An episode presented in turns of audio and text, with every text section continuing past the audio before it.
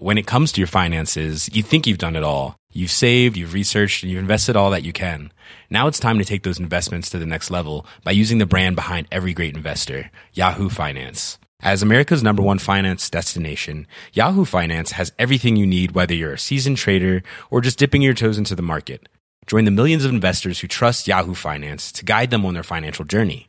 For comprehensive financial news and analysis, visit yahoofinance.com, the number one financial destination, yahoofinance.com. Bonjour à toutes et à tous, c'est Bart et je suis ravi de vous accueillir pour ce nouvel épisode du podcast Extraterrien, le podcast qui interviewe des sportifs hors du commun. Le but de ce podcast est de vous partager leurs secrets, leur vie et d'en apprendre beaucoup plus sur eux afin d'en tirer un maximum de conseils. Donc si vous aimez le sport, l'aventure, le développement personnel ou que vous aimez simplement vous inspirer de personnalités remarquables, alors ce podcast est fait pour vous. Juste avant de commencer, j'ai quelques messages à vous faire passer. Si c'est la première fois que vous écoutez le podcast, je vous remercie d'être arrivé jusqu'ici. D'ailleurs, je vous recommande l'épisode avec Mathieu Torder qui a traversé l'Antarctique à seulement 27 ans. D'autre part, si vous ne le savez pas, j'ai beaucoup d'ambition avec ce podcast et je souhaite aller chercher des sportifs de plus en plus incroyables. Et j'aimerais vraiment interviewer vos sportifs préférés.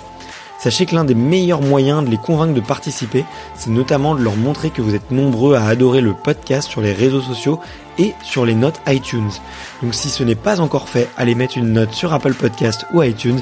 C'est vraiment ce qui m'aide le plus à inciter des sportifs connus à venir témoigner. Si vous écoutez plutôt sur Spotify, vous pouvez très facilement le partager en story sur Instagram, taguez-moi et je vous repartagerai. J'en profite donc pour vous rappeler le nom du compte Instagram, c'est extraterrien.podcast. Suivez-le et vous y retrouverez les coulisses du podcast.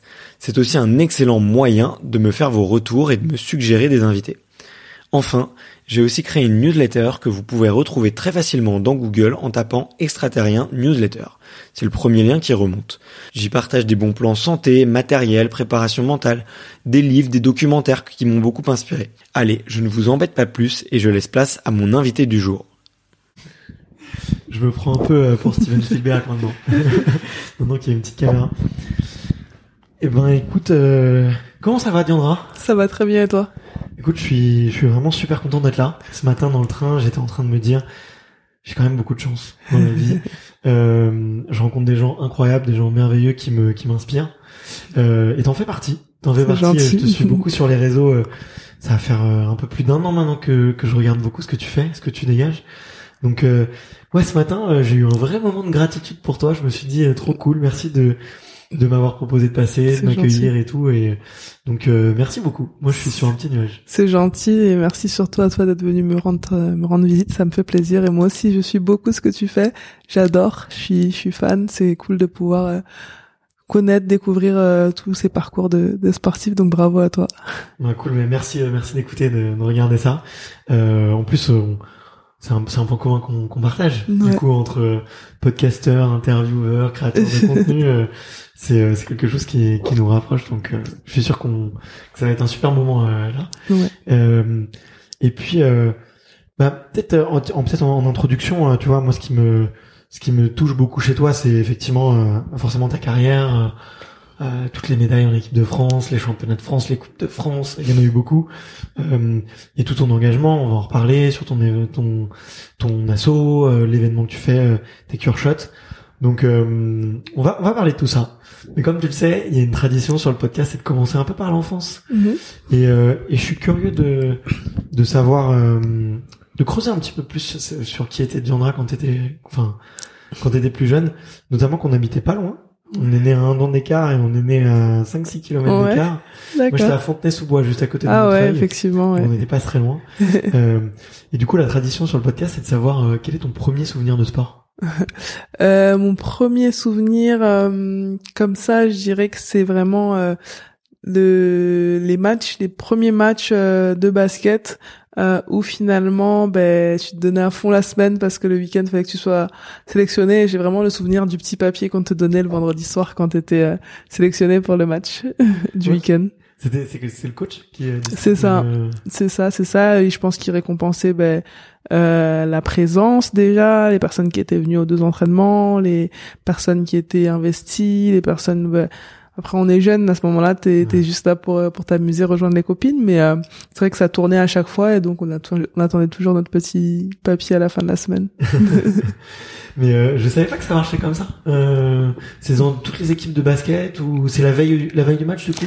Euh, ouais, c'est en fait euh, c'était des catégories poussines chez nous, Benjamin où ça se passait comme ça. Donc c'était le club de la Courneuve, la ville où j'ai grandi, euh, la Courneuve, et euh, et nous dans notre club ça se passait comme ça jusqu'en Benjamin. Euh, alors effectivement on n'était pas, on était très nombreuses, donc c'est Ouais. peut-être pour ça aussi que que ça se passait comme ça, mais euh, c'était une motivation supplémentaire on va dire. Ok. Mm.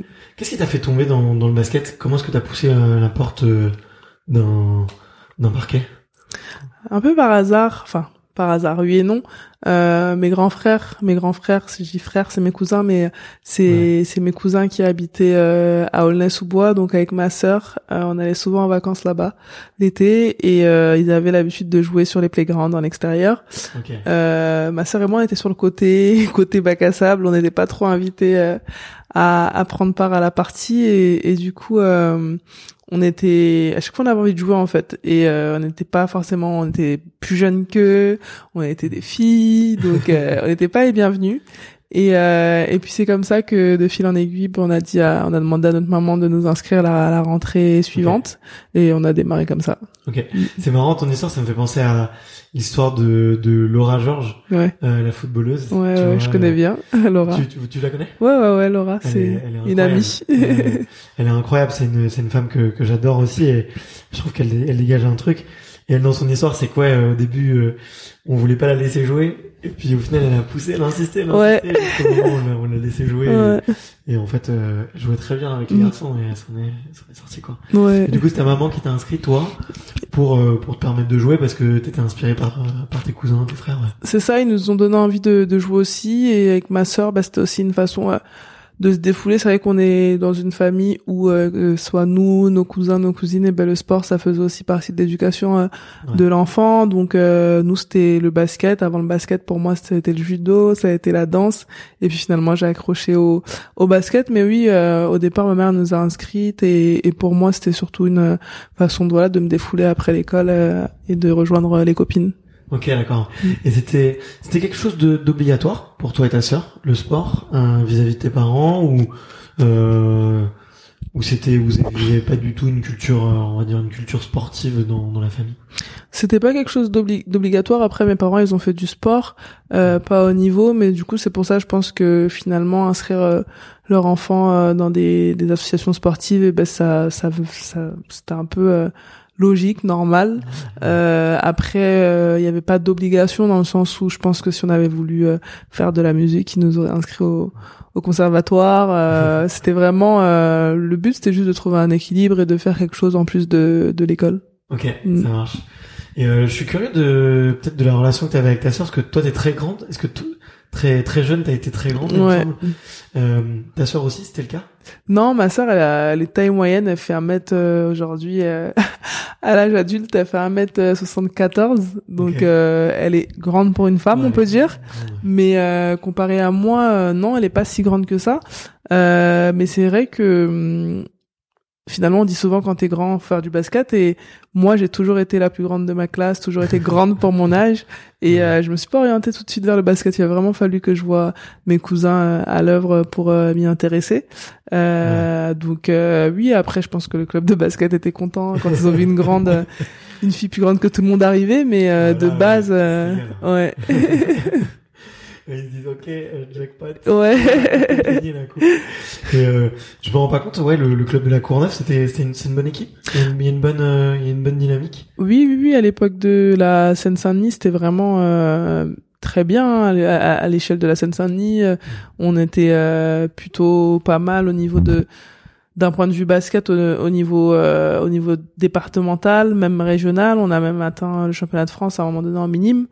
Euh, et en fait, au-delà du sport, moi pour moi, c'était vraiment euh, une famille, une deuxième famille, mon club. on n'en parle pas assez, mais on parle souvent du, du, sport amateur et on parle pas assez des, des éducateurs qui œuvrent à, à, faire que, que ce sport amateur vraiment y rayonne. Et c'est au-delà du sport, le travail qu'ils font, c'est des personnes qui sont là pour nous éduquer aussi euh, en tant que qu'individu, en tant que jeune, euh, en tant que jeune issu de de de, de quartiers euh, populaires. Euh, il joue vraiment un rôle incroyable dans nos vies et moi c'est ce que j'ai retrouvé euh, à la à la Courneuve au club de de la Courneuve le basket club Cournevien. Ok. Eh ben, écoute, merci beaucoup de les mentionner parce que figure-toi qu'il y a beaucoup de ces éducateurs qui écoutent le podcast justement parce mm. que bah, soit tout simplement c'était c'est quelqu'un qui t'a suivi et qui t'a accompagné un petit peu euh, quelques-uns ou, ou, les autres invités, tu vois. Euh, beaucoup aussi qui qui ont envie de vu que moi je parle enfin je parle toujours un peu de l'enfance ils ont toujours envie de comprendre tu vois les les enfances des athlètes de haut niveau. Euh, ce qui est marrant de voir c'est que rien ne se ressemble et qu'il n'y a pas forcément de modèle unique tu vois. Et et tu fais bien de les remercier parce que c'est vrai qu'ils font le sport aujourd'hui. Et c'est c'est eux les premiers entraîneurs euh, des, des futurs champions, quoi. Donc, euh, donc euh, merci, Trop cool. Et euh, tu te souviens toi de ce qui t'a plu Là, tu, tu mentionnes cet esprit de famille. Il y a d'autres choses qui t'ont plu dans le basket, qui t'ont qui t'ont marqué ou ou que tu retiens, tu vois, de, de cette EPM, de cette période quand tu étais enfant? Des émotions tu vois, que, que tu te que tu te remémores? Euh, Les émotions, il y en a des bonnes, de très bonnes même, très joyeuses parce que voilà, je le dis, c'est au-delà du basket. Donc moi, j'ai souvent ce souvenir euh, des tournois à l'époque. T'es de Fontenay-sous-Bois, donc tu dois connaître Noisy-le-Grand. Euh, on avait tournois de fin d'année, de fin de saison euh, annuel euh, qui qui vraiment était un petit peu le moment où ben voilà, on, on était contente de jouer au basket. À l'époque, je parle de 2000 ouais, je parle de, de 99 là. Hein. Le, 3-3 existait déjà et nous on, on faisait du, du basket 3-3 euh, lors de ces tournois en fin de saison. Et euh, c'était vraiment un rendez-vous euh, qui moi m'a marqué parce que euh, voilà on se retrouvait avec les autres équipes du département. Euh, il y avait cette ambiance un petit peu de fête et, et cette vie aussi d'équipe parce que bah, c'était on partait en déplacement. Alors pas bien loin. Vas-y, le Grand La Courneuve, c'est pas énorme. Mais quand t'es, quand t'es jeune, euh, c'est énorme, ouais, ouais, Tu vois, c'est euh... tes parents, tu pars avec les copains. Euh, c'est ça. C'est impressionnant quand même. Non, c'est clairement ça. C'était euh, le moment qu'on attendait. Moi, j'en suis avec ma sœur, mes copines, c'était le moment qu'on attendait. Euh, on était contente de faire les sandwichs, de partir pour la journée euh, et de d'aller jouer au basket tout simplement. Euh, donc moi, j'ai, je retiens vraiment ces moments-là et, et voilà. Aujourd'hui, 20 ans plus tard, c'est avec la même joie et, et vraiment très contente que, que j'en parle. Les, les sandwichs entre joueuses. non. Mais c'est ce moment de, de se retrouver, j'imagine, entre coéquipières et. Complètement. Ouais. Ok. Mais euh, mais tu vois c'est chouette euh, parce que tu vois généralement euh, enfin souvent quand on parle un peu de des premiers souvenirs c'est ouais c'est des trucs qui sont un peu à côté du sport des fois mm. ou, et des images qui reviennent et euh, qui sont pas forcément en train de jouer mais plutôt mm. la préparation autour mm. donc c'est c'est hyper intéressant et à quel âge ça devient sérieux pour toi tout ça?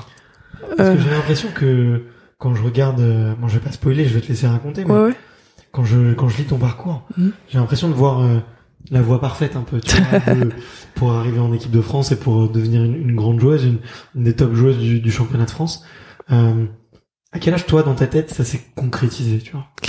Euh, bah, c'est vrai que hum, moi, en fait, j'ai ma première coach qui aujourd'hui est euh, toujours et restera toujours comme une grande sœur pour moi. C'est Sonia, elle s'appelle. C'est elle qui m'aide. On en parlera plus tard sur euh, tous les trucs que je fais à côté aussi. Mais euh, quand j'étais plus jeune, c'est vraiment elle qui m'a transmis la passion pour le basket. Comme je disais au départ, le but c'était juste de s'amuser après les cours avec les copines et tout ça. Et c'est vraiment elle qui, bah, je pense, qui a déceler on va dire mon potentiel malgré que je n'étais pas du tout coordonné et tout au départ euh, ah c'est vraiment non pas trop. Mais on, voit il y a des témoignages. Ouais. des gens qui balancent. Si si si si. Qui disent Diandra ah non jeune? Non, c'est un talent c'est vrai en plus. Mais euh, non Sonia malgré tout ça tu vois elle a réussi à elle a vraiment décelé le potentiel euh, en moi et euh, elle, euh, à l'époque, bah, mes parents ils travaillaient, c'est elle qui m'emmenait souvent aux sélections et, et en fait, bah, je, je pense que voilà, on a, je parlais des éducateurs, c'est vraiment l'exemple de l'éducateur parfait. Ce qu'elle faisait il y a 20 ans pour moi, elle le fait encore pour ses filles aujourd'hui, pour les amis de ses filles. c'est c'est incroyable d'avoir des gens comme ça qui dédient leur vie en fait à transmettre par le sport et, et, et je, je, je, le souligne parce que c'est vraiment euh, important et, et, beau à voir. Et euh, à d'autres gens enfin d'autres enfants qui sont pas forcément des enfants de leur famille et sont rien c'est ça. c'est ça. C'est exactement ça. Et Sonia ça a été ça avec moi. Euh, au départ moi j'étais là pour m'amuser et, et, finalement ben elle me elle m'explique un petit peu le cheminement. Elle dit elle m'explique euh, celle qui me parle pour la première fois du pôle espoir que j'ai intégré à deux ans par la suite à, 12 ans pardon par la suite. Donc euh, finalement moi à 10 ans je sais pas du tout ce que c'est, elle m'en parle. Moi le basket ça devient vraiment ma passion, elle, elle me la ressort tout le temps. J'avais écrit une lettre et j'avais mis mon objectif de points devenir basketteuse professionnelle. Et j'avais peut-être 10 ans, 9 10 ans et euh, ah ouais. ouais. et à chaque fois elle me ressort la lettre, elle l'avait gardée et, et c'est grâce à elle en fait hein, euh, elle m'a vraiment transmis la passion et et, euh, et dès qu'elle m'a parlé du pôle, de l'INSEP, euh, de toutes ces étapes-là, moi j'ai commencé à me fixer des objectifs et euh, je joue au basket pour euh, pour finalement atteindre ces objectifs-là. Et c'est vrai que sans elle, peut-être si j'avais pas rencontré les bonnes personnes, j'aurais jamais su ce que c'était ou tout simplement je me serais jamais dit que c'était possible pour moi. Euh, et, et, du coup, c'est à ce moment-là vraiment que, que pour moi ça devient important le basket. Alors, euh, il y a eu les premières sélections départementales, ensuite régionales. Euh, finalement, très vite, j'ai pris une place euh, de meilleure joueuse de ma génération.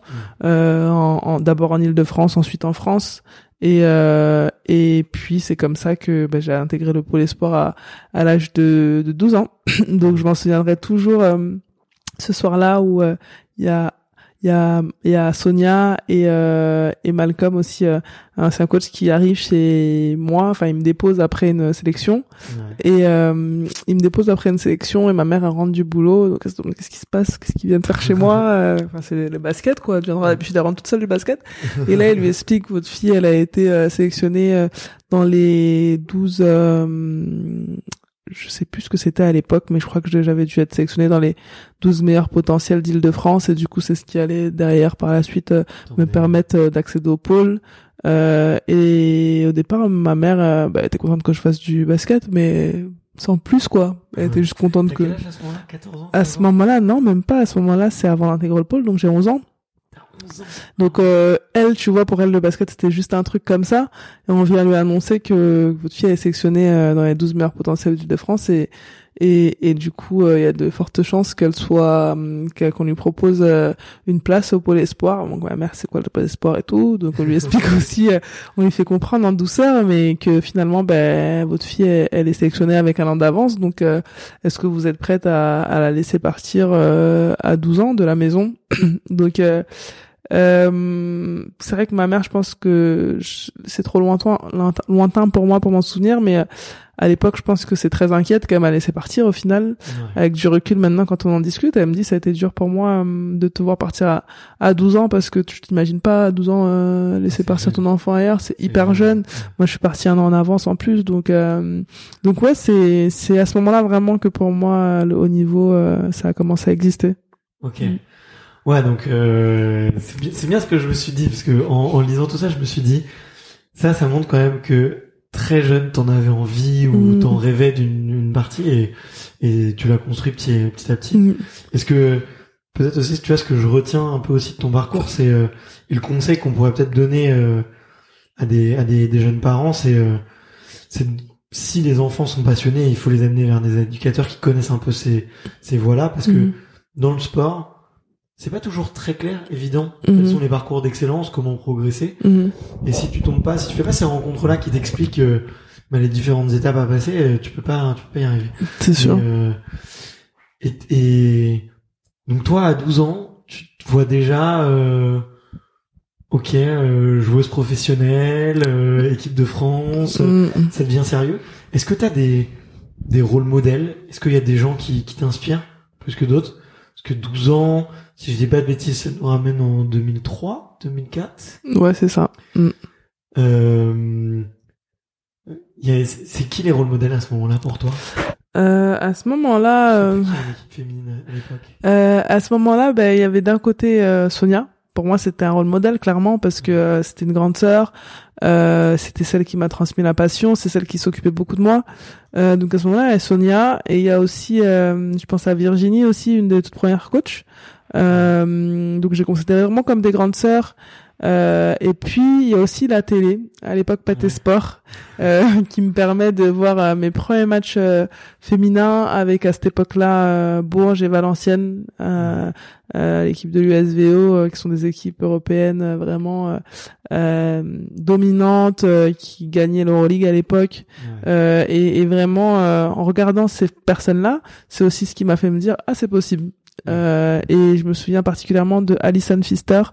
Euh, c'est une femme que j'ai rencontrée il y a seulement 3-4 ans pour la première fois. Et c'est une joueuse qui était très inspirante pour moi. Euh, elle était belle à voir jouer et puis euh, son parcours m'inspirait aussi. C'était une des rares joueuses. Euh, je pense qu'aujourd'hui on peut encore les compter sur les doigts de, de la main à avoir finalement à être devenue basketteuse professionnelle. Donc euh, elle a beaucoup, elle a joué longtemps à, à, à Valenciennes à l'époque. Euh, elle a joué en WNBA aussi, c'est une américaine euh, naturalisée française maintenant. Et elle sortait de la mythique université d'Harvard. Donc c'était une une tête et en plus et en plus de ça ben voilà c'est très difficile hein, de d'allier Harvard et, et le sport de haut niveau et elle elle l'a fait avec succès et pour moi ça a toujours été une inspiration. Ok. Mm. D'où euh, certains choix après par la suite. Ouais, peut-être. Est-ce que tu vois, je me rends pas compte euh, à quel point euh, l'influence américaine elle est importante. J'imagine peut-être que tu vois, je, je, déteste mettre des questions de genre, mais tu vois, pour un petit garçon qui a ton âge, euh, 2003-2004, bon c'est, on est loin après les années de Jordan, mais mm. mais tu penses tous, enfin je pense que tous les enfants, tous les gamins, ils pensent essayer au moins aux États-Unis ou tenter leur chance quoi. Mm. Est-ce que euh, c'est aussi évident pour les filles, toi qui étais au pôle, tu vois, toi qui passé par l'INSEP, est-ce que à cet âge-là, vous vous parlez de la WNBA Est-ce que vous parlez de faire euh, vos études euh, dans les grandes universités américaines, de la draft C'est des choses qui reviennent? Pas réellement. Euh, moi, au départ, c'est vraiment, ça a été vraiment, par exemple, j'étais aux États-Unis en université, ça a été vraiment un choix personnel. À l'époque, j'avais une coéquipière qui, elle, avait ce rêve-là de petite fille parce que son père était très, était coach. D'ailleurs, il a été coach à l'INSEP à l'époque et il était très tourné vers euh, euh, le basket américain. Donc, elle, elle a grandi un peu avec ça. Euh, donc elle avait la particularité de très jeune vouloir y aller, mais c'était c'était rare, on n'en parlait pas trop. À un moment donné, c'est même devenu tabou de parler d'université américaine euh, ah à, l'INSEP. Oui, oui, parce que euh, finalement, ben euh, ça plaisait pas forcément que les, jeunes filles et jeunes hommes euh, partent en université parce que ben direct, quoi. ben ouais et puis finalement ben l'INSEP c'est quand même une formation qui est financée par le ministère des Sports, c'est c'est quand on va à INSEP, c'est gratuit.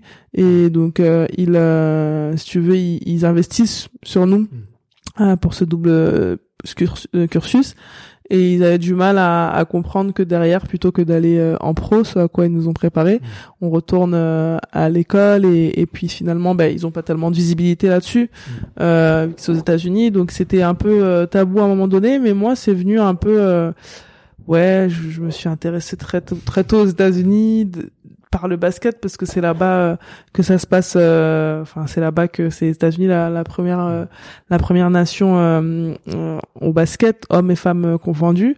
Mais mais je sais pas, je regardais un peu ce qui se passait. En même temps, j'ai eu une grosse blessure à, l'INSEP aussi. Ça, ça, a été aussi l'élément déclencheur. Peut-être que j'ai j'ai été beaucoup blessé ma première blessure à l'INSEP. et c'est à ce moment-là que je réalise que ben, finalement aujourd'hui je peux rejouer, tant mieux, mm. mais que finalement cette même blessure, elle aurait pu m'empêcher de rejouer au basket. Donc c'est à ce moment-là que j'ai même pas encore commencé ma carrière pro que je me dis que je me dis il faut préparer l'après, tu vois. Et, euh, et du coup faire des études, euh, un parcours comme euh, euh, l'université, c'est quelque chose qui qui qui est un peu inédit. qui est pas proposé ailleurs en études supérieures t'as pas ça hein, des aménagements de, de ce type tout en jouant à un niveau à un bon niveau Donc voilà, j'ai fait j'ai fait ce choix-là, peut-être oui par l'influence américaine effectivement, parce qu'on parlait de rôle leader et il y a beaucoup de de rôle leader euh, dans mon répertoire qui sont euh, de, de rôle modèle pardon. Euh, il y a beaucoup de rôles modèles dans mon répertoire qui sont qui sont américains, c'est vrai. Ok, mais euh, ok, je savais pas du tout ça de tu vois, de, de toi. Euh, et finalement, c'est un choix qui t'a donné raison, je, je trouve. mais et, et c'était, enfin, c'est bien aussi que tu, tu, parles peut-être un peu, pas forcément de ce tabou, mais de cette gêne qu'il peut y avoir, et en même temps, euh, de, ouais, de, enfin, ça aide à prendre conscience, tu vois, de, de l'état d'esprit, tu vois, qu'il peut y avoir, mais mm. le, le, du coup, toi, tu vas, t'as 18 ans, 19 ans? Ouais, ça, 18 ans, après mon bac. Mm. Ouais, tu vas deux ans, c'est ça? Euh, ouais, deux ans. Mm, à ce moment-là, tu, tu penses effectivement le système de draft, il, marche comme chez les garçons? Euh, Oui, il marche, euh, oui, comme chez les garçons au final. Hein. Euh, tu peux te faire drafter en allant à l'université américaine, mais tu peux aussi te faire drafter euh, tout en restant dans ton pays en Europe et jouer. Et moi, pour le coup, bah, c'était un mixte. ça, ça a été un mix, pardon, parce que euh, dans le sens où bah, j'ai fait université américaine, mais seulement deux ans. Hmm. Au bout de deux ans, je me blesse, grosse blessure au genou. Je fais vraiment la draft, c'est à tes 22 ans. 22 ans, donc tu quatre ans. En général, c'est quatre ans le temps d'avoir ton bachelor, ce qui est l'équivalent d'une licence. Donc euh, de 18 ans à 22 ans à l'université. Et puis derrière, tu te fais drafter. Alors chez les garçons, on voit que ça arrive des fois plus tôt. Ils finissent pas tout le temps leur, leur cursus universitaire. Il y a d'autres enjeux, hein. mais chez les filles, très généralement, on termine notre cursus euh, et on se fait drafter à 22 ans. Donc moi, j'ai fait un peu les deux parce que j'ai été deux ans à l'université. Derrière, donc je rentre en France après une blessure au genou. D'ailleurs, je signe euh, tout de suite pour euh, pour Montpellier euh, à mon retour en France. Et euh, finalement, je me fais drafter. Euh, je suis rentré en France en 2011 et je me suis fait drafter en 2013. Donc oui, l'année de mes 22 ans. J'allais avoir 22 ans juste quand j'ai quelques semaines après la, la, draft. Je me suis fait drafter par à l'époque c'était San Antonio Silver Stars une franchise qui n'existe plus maintenant, ouais, qui n'existe plus, euh, les San après c'était c'était flatteur, c'était flatteur. Euh, il y avait un assistant coach que je connaissais aussi très bien, qui me qui avait du coup lui le mari de d'Edwige Lawson, qui lui avait du coup continué à à me suivre euh, sur mes premières années professionnelles. Donc c'est aussi euh, ce qui ce qui a ce qui m'a permis d'être drafté. Donc c'était plus flatteur qu'autre chose. dans le sens où ben, aller en WNBA c'était un c'était un rêve aussi mais j'avais pas quand je me suis fait drafter par exemple j'ai pas été tout de suite parce que j'avais j'avais comme priorité l'équipe de France euh, à l'époque. Donc euh, c'est incompatible? en fait c'est hum, incompatible. Ça dépend oui et non. Ça dépend pour qui. Euh, c'est-à-dire que moi bah à 20 ans euh, c'était mes premières sélections en équipe de France. Donc euh, je ne pouvais pas arriver en disant bon bah écoutez la préparation, euh, je serai pas là, je serai aux États-Unis et puis je reviens pour la compète. Donc je dis ça dépend pour qui parce qu'en fonction de ben voilà de ton statut, de ton expérience, euh, on va pouvoir euh, te laisser y aller ou non. Euh, mais du coup, moi à cette période-là, c'est sûr que de pas de là où j'en étais dans mon dans mon parcours, eh ben il y avait clairement la priorité équipe de France. Donc, donc finalement, j'ai jamais été à à Silver Star, à San Antonio, pardon, au Saint Silver Star. J'ai jamais joué pour elle et, et d'ailleurs, entre temps, la, la, la franchise a disparu. Si t'avais, si tu avais été, euh, ils auraient pas eu. Je pense que ouais, je pense qu'on n'aurait pas pu euh, l'éteindre. okay. C'est un choix dur à faire pour une joueuse, tu vois, de d'un côté t'as un peu le, le, rêve américain, tu vois, the American Dream mm-hmm, comme on mm-hmm, l'appelle. Mm-hmm. euh, c'est un peu le, le rêve de, ouais, de, plein de joueurs et de joueuses, tu vois, aujourd'hui. Euh, comment comment tu fais ce choix? Comment comment tu le réfléchis? Tu parles de l'équipe de France, mais est-ce qu'il y a d'autres facteurs qui entrent en jeu, euh, hmm. peut-être un peu plus personnels, individuels? Bah, c'est sûr que à l'époque, et je pense que ça doit être le cas pour euh, beaucoup de jeunes joueuses aujourd'hui, moi, en tout cas, personnellement, je me disais pas que c'était un choix difficile parce que c'était très clair pour moi. J'avais pas encore ma place en équipe de France. Euh, cet été-là, 2013, j'ai participé à ma première compétition en équipe de France, championnat d'Europe en France. Et donc, mes priorités, étaient très claires. je le faisais sans regret. Euh, donc euh, non, c'était pas difficile en tant que tel. Euh, après, avec du recul, c'est vrai que je me suis souvent dit, je me suis souvent dit, ben non, pour l'instant c'est l'équipe de France. euh, et euh, la WNBA, tu verras plus tard. Et finalement, tu sais pas ce que plus tard réserve. Euh, Alors, je suis pas en train de dire que je regrette l'équipe de France, parce qu'à refaire, j'aurais fait la même chose. Euh, j'aurais privilégié l'équipe de France, parce que voilà, pour moi, c'est un, c'était le rêve euh, ultime de jouer pour l'équipe de France, de représenter mon pays. Euh, donc à refaire, je le referai. Mais euh, quand je dis que tu sais pas ce que l'avenir te réserve, c'est que ben voilà, moi par exemple, la franchise, elle, elle a, elle a disparu. Euh, D'ailleurs, j'ai eu des, des grosses blessures, euh, donc finalement, euh, euh, c'était plus difficile de prétendre à un spot euh, dans cette euh, dans cette ligue. Euh, donc c'est plutôt dans ce sens que je dirais difficile sur le coup, non, parce que euh, j'étais contente de jouer pour l'équipe de France. Je veux pas, je veux pas dire n'importe quoi, mais euh, mais c'est vrai qu'avec du recul, tu te dis bon bah si t'as vraiment envie de le faire, moi c'est le conseil que je donnerais à des à des, des, des jeunes filles qui sont dans cette situation. Si t'as vraiment envie de le faire, et eh ben essaye de le caser euh, dans ton agenda quand même. ouais, ouais, bien sûr, bien sûr. Bah, c'est un c'est un truc à faut, ça, ça peut être attesté ou pas, tu vois, Mm. mais euh, mais euh, mais c'est c'est pas un choix évident à prendre quoi. Et Mm. franchement, je peux je peux le comprendre. euh, et euh, et avec le recul, tu vois, ce cette expérience un peu américaine, tu vois, euh, est-ce que euh, ça t'a enrichi humainement, pas forcément en tant que basketteuse, mais en tant que femme?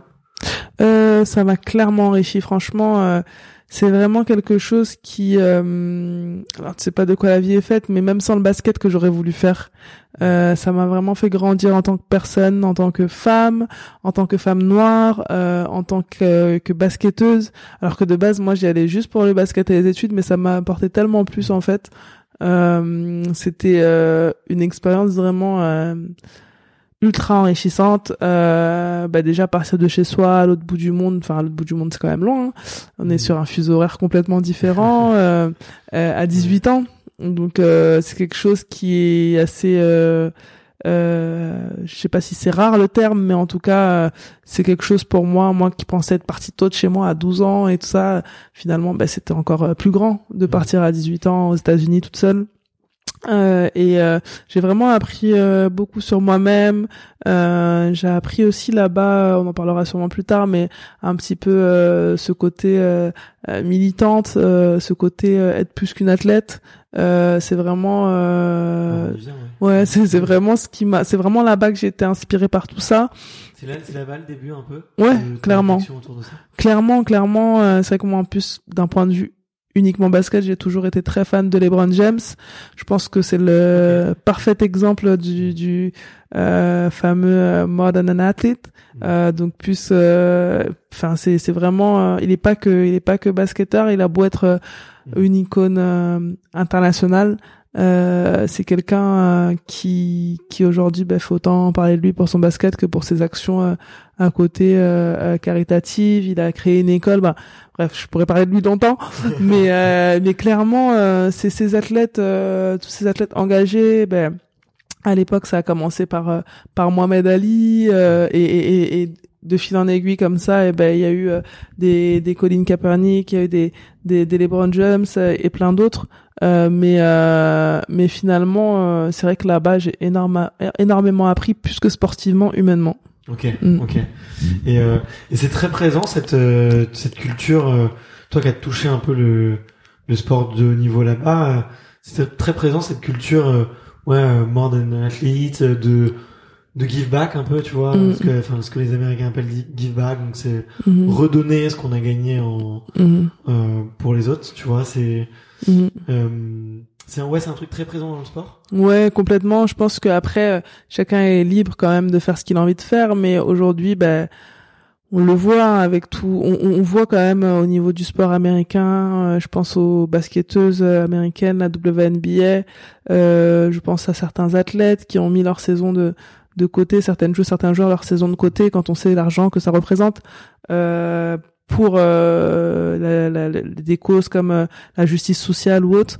Euh, après, j'ai du mal à comparer parce que je, je, je dis souvent euh, c'est deux histoires différentes, différentes. La France et les États-Unis, c'est deux histoires différentes. C'est une certitude. Euh, mais clairement, euh, euh, je pense que de par leur histoire, euh, la ségrégation, on se rend compte que c'était il y a pas si longtemps que ça au final. Donc, Ouais, euh, tout récent. Ouais, ouais, ouais. Et, et, et tu vois, du coup, euh, bah, c'est sûr que là-bas, l'homme, l'homme noir, euh, euh, ben, je pense, se rend compte, peut-être prend conscience plus facilement que c'est pas juste un athlète, c'est euh, un citoyen, euh, un citoyen qui se doit euh, d'être engagé et, et, et, un citoyen qui, en tant que, que basketteur, en tant que footballeur, en tant que euh, tenniswoman, je pense à Serena Williams, euh, qui se doit d'utiliser sa, sa plateforme euh, pour justement dénoncer euh, les faits de société qui finalement nous concernent tous. Ouais, bien sûr. Non, mais c'est vrai qu'on on voit de plus en plus effectivement les beaucoup d'athlètes américains qui vont effectivement être très engagés. Et on a même, moi j'ai même l'impression que plus ils ont du succès, plus ils sont engagés. Mm. Euh, là où en Europe, tu vois, c'est beaucoup moins le cas. Tu vois. Mm, mm. Euh, quand tu prends des grands footballeurs ou des grands rugbyman, tu vois, c'est pas des gens qu'on attend sur euh, sur euh, je sais pas du ou une grande footballeuse. C'est peu des, enfin c'est des gens qu'on voit moins sur, sur, le devant de la scène médiatique, tu vois, sur l'engagement. Alors qu'aux États-Unis, ouais, c'est vraiment euh, hyper présent, quoi. C'est sûr. Et toi, c'est quoi le, le premier combat que tu as eu envie de mener et pourquoi? Juste pour rebondir ce que tu as dit, c'est vrai que c'est c'est très différent euh, et aujourd'hui euh, je pense que l'athlète américain parce qu'on parle beaucoup du sport marketing et, et souvent euh, quand on prend position sur ce genre de sujet ben on peut le premier truc qui revient c'est qu'on peut avoir peur de perdre des sponsors ou autres. Euh, et, et c'est vrai que je pense qu'aujourd'hui euh, les marques américaines se s'alignent aussi beaucoup là-dedans parce que les dans dans ces combats-là en fait hein, discrimination euh, raciale ou, ou, autre parce que euh, parce que ben, leurs athlètes euh, se s'identifient là-dedans. Et, et c'est vrai qu'en France c'est beaucoup plus difficile. Et pour te donner un, un exemple qui m'a agacé, je veux dire, pour rester rester simple, poli, euh, qui m'a agacé euh, la semaine, euh, il y a quelques semaines maintenant, je parlais un petit peu euh, de de cette loi qui est en train de, de vouloir passer concernant les femmes voilées dans le sport et dans tous les, les lieux euh, euh, publics et, et, et, sujet très compliqué. Et en fait euh, je me suis rendu compte on m'a on m'a on m'a proposé de signer une tribune. Donc après lecture je l'ai signé et je je soutiens d'ailleurs au passage complètement ce, ce, ce combat. Et et en fait ça m'a agacé de quand je regardais un peu les signataires parce qu'il y avait plusieurs sportifs qui signaient ça m'a hum, ouais agacé de voir des personnes signer mais c'est des personnes que soit je connais soit que je suis et, et qui ont pas du coup euh, jugé nécessaire hein, de, de communiquer euh, leur soutien euh, sur les réseaux sociaux parce que les réseaux sociaux c'est clairement la plateforme nos, nos, plateformes. Donc là où finalement notre communauté euh, nous suit euh, le plus et, et, je trouvais ça dommage. Alors c'est, c'est, je suis pas dans le jugement parce que je pense que ils le font pas euh, pour le plaisir. Euh, si peut-être ils peuvent pas euh, soutenir cette cause un peu plus euh, publiquement, peut-être que c'est justement par cette peur euh, de, de perdre des sponsors ou autre. Mais, mais j'ai trouvé ça dommage. Et c'est vrai qu'en France, on a encore un petit peu un poids qui, qui nous retient de le faire librement. Ouais, c'est vrai, c'est vrai. Mm. Mais c'est vrai que la situation est très différente qu'avec la situation américaine mm. où il y a eu, enfin les, les, deux passés, les deux histoires sont, sont très différentes et du coup euh, euh, en, en, France je trouve que les, la mixité euh, sociale tu vois rend le débat euh, hyper dur parce qu'il y a mm. un passé hyper mm. lourd colonial et tout qui est trop lourd et qui fait qu'on est on n'est pas encore totalement prêt, tu vois, à avoir les, vraiment des, des vraies discussions de fond pour mm. essayer de essayer d'avancer. Mais bon, c'est que mon avis et je suis je suis pas forcément le mieux placé pour. Euh, ouais, je pense même pas. Faut, faut, je pense, faut même pas se dire ça, tu vois, parce que finalement, je pense qu'on est tous légitimes vraiment à, en parler et à avoir un avis. Euh, c'est important qu'on qu'on qu'on l'échange. Ouais, c'est ça, c'est exactement ça. Donc oui, je pense que que qu'effectivement il y a, y, a, y a un contexte qui est très qui est très hum, délicat. Mmh. euh, et, et, je pense que qu'effectivement euh, il y a des façons de faire les choses et, et, finalement euh, euh, il faut aussi que euh, faut pas qu'on se cache derrière ce contexte tu vois. Faut je pense que que on, on trouve des, des, des voies. Maintenant on sait que ça va prendre du temps euh, et mais il faut qu'on faut qu'on y travaille quoi. Ah, ouais. et moi j'ai quand même l'impression que ouais il y a une, y a une une génération et une vague d'athlètes, tu vois, euh, mm. français, francophones, qui euh, qui commence un peu à se mettre sur le devant de la scène, Mm. qui commence à parler, à parler de, de combat. Mm. Euh, sur l'homosexualité dans le sport, il y a eu un très beau reportage qui Ouais, est j'ai sorti au début de l'été, euh, euh, qui était très beau avec Astrid Guyard notamment. Mm. Il y a des choses qui sont en train d'être faites. Il y a des, des, des gens comme toi qui font des, des events où tu te déplaces, tu fais bouger les choses. Qu'est-ce que euh, est-ce que toi t'encourages d'autres athlètes à aller euh, justement sur ces euh, sur ces terrains-là, tu vois? Est-ce Mm. que vous en parlez? Est-ce que tu essayes de les motiver? Est-ce que tu te dis je leur en parle pas, mais c'est juste en faisant les choses que je vais montrer l'exemple? Mm, Et je mm. trouve que tu le montres très bien, tu vois? Mm. C'est quoi ta, position un peu par rapport à ça? Ben moi, je pense que c'est important d'en parler euh, entre guillemets sur la voie publique parce qu'effectivement, euh, tu demain tu peux toucher euh, quelqu'un que tu connais pas forcément, mais qui, de par ton témoignage, de par euh, tes idées, tes valeurs, ton engagement, euh, s'y retrouve et du coup lui aussi ou elle aussi se met à à, à aussi aussi partager ses, ses idées, oser en tout cas le faire parce qu'il te voit le faire. Donc je pense que c'est important de, de le partager euh, publiquement. Et euh, personnellement, ben, j'en parle aussi euh, dans mon cercle euh, de proches euh, un peu plus privés, euh, mes coéquipières ou autres, euh, parce que tout simplement, c'est des sujets qui m'intéressent. Donc euh, je pense que j'en parle naturellement.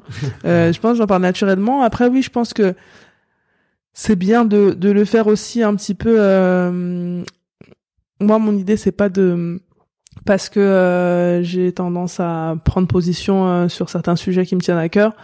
Mon idée, c'est pas de dire euh, aux athlètes, euh, bah, il faut que vous le fassiez. En fait, chacun est comme il est. Euh, on a tous euh, choisi ses combats, comme on dit. On a tous nos combats. Voilà, moi, j'ai choisi les miens. Mais effectivement, mon but derrière tout ça, et je pense que c'est aussi ça l'essence de l'enseignement, c'est pour moi, c'est c'est inspirer et être inspiré.